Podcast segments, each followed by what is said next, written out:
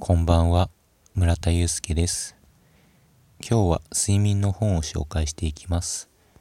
時間の分子生物学、時計と睡眠の遺伝子、久米和彦さん。よろしくお願いいたします。この本は分子生物学という分野から睡眠の謎を解決していこういこうという趣旨で書かれています。単語だけ聞くと結構難しいなと思うんですけれども著者の方が分かりやすく丁寧に説明しているのですごく読みやすかったです。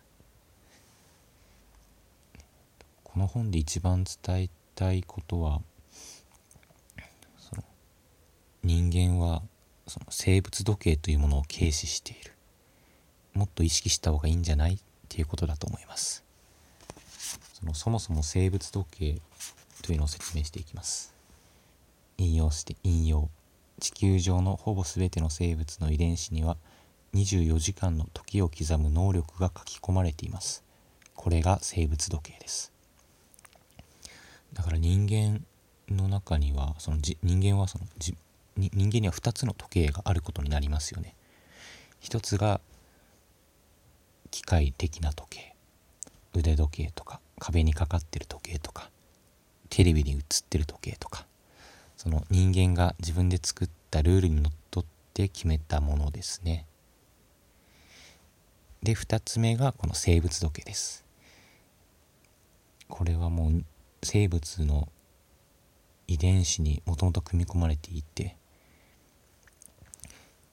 その太陽の太陽と月の動きに連動している正確な時計です。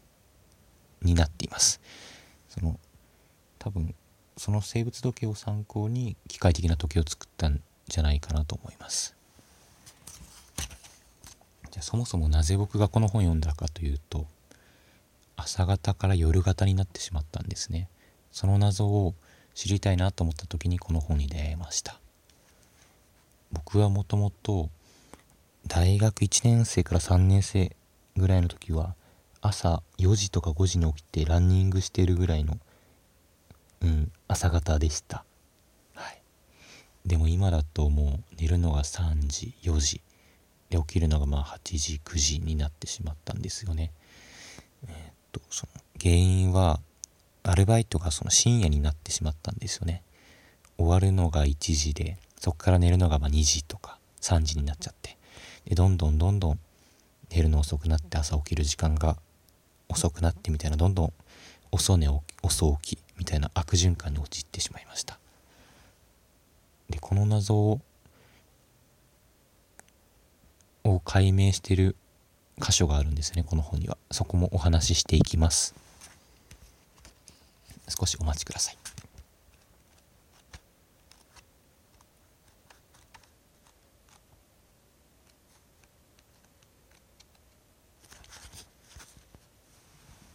引用していきます。早起き早寝が正解、はい、生物時計は光の刺激でリセットされます。しかし普通の時計とは異なり好きな時間に好きな量だけ進めたり遅れせ遅らさせたりすることはできません。ではどうすればいいのか。明け方どういうことなのかというと明け方から午前中の時間帯に光が当たると時計は進みますが逆に夕方から夜の早い時間帯には光は時計を遅らせます。ということは朝寝坊してお昼くらいまで暗い部屋で眠り、まあつまりその光に当たらずに。で夜は夜更かしして深夜まで明るい部屋で光を浴びていれば必ず時計が遅れます。生物時計が実際の時刻より遅れるということはまさしく自分の持っている目覚まし時計が遅れることと同じですから。その生物時計のことですね。本当は朝7時に起きたくてアラームをセットしたつもりなのに7時になっても1時間遅れた時計はまだ6時でアラームは鳴らず8時になってやっと目を覚ますことになります。まさしく今の僕です。いやー本当にね表してますね僕の生活というか。うん今を。続きいきます。これが毎日続けばだんだん朝起きる時間と眠る時間がとと共に遅くなり遅寝遅起きの夜型になります。いや悩ましい。うん本当に悩ましい。でもこの本にはそれをどうやって解決していくかというのも書かれています。そちらを紹介していきますね。この悪循環を防ぐには時計を進める必要があります。光を使って時計を進めることができるのは一日のうち朝。早い時間だけです。だから朝早く起きてその時間に光を浴びる必要があります。どんなに頑張って夜早く寝て眠っても生物時計は遅れることがなくなるだけですみません。だから光を浴びるということが大切なんですね。つまり早寝早起きではなく早起き早寝が正しいのです、うん、ということこの、うん、ということは朝早く起きてその光を浴びると時計がどんどん進むじゃないですか。さっきの僕の例で言うと多分今僕の時計で3時間ぐらい遅れてるんじゃないかなと思います。実は今日お布団に入ったのが12時なんですね。で今3時です。だからま2から3時間ぐらい遅れてるんじゃないかなと思います。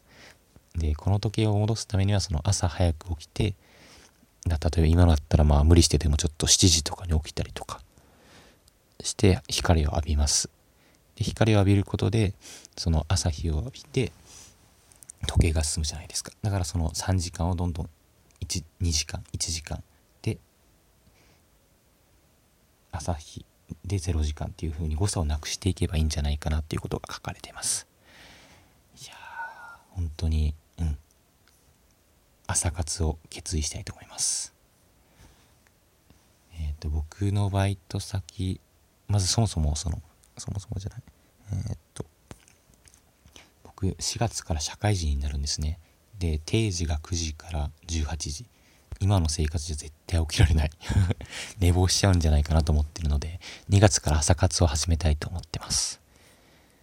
えっと具体的にはまずバイトの時間を深夜をやめる必要があるかなと思ってます。えっと昼が昼の時間帯もあるのでその時間帯に入ってで朝早起き生活っていうのをどんどん続けていけたらいいなと思ってますね。まあ、もし僕のようになんでこの時間帯に起きられないんだろうとか夜型を直したいとか思ってる方は是非読んでみてください。他にもその遺伝子とか生物学っていう分野から睡眠のあらゆる謎を解明している本です。おすすめです。本日もお聴きいただきありがとうございました。僕もこれから寝たいと思います。おやすみなさい。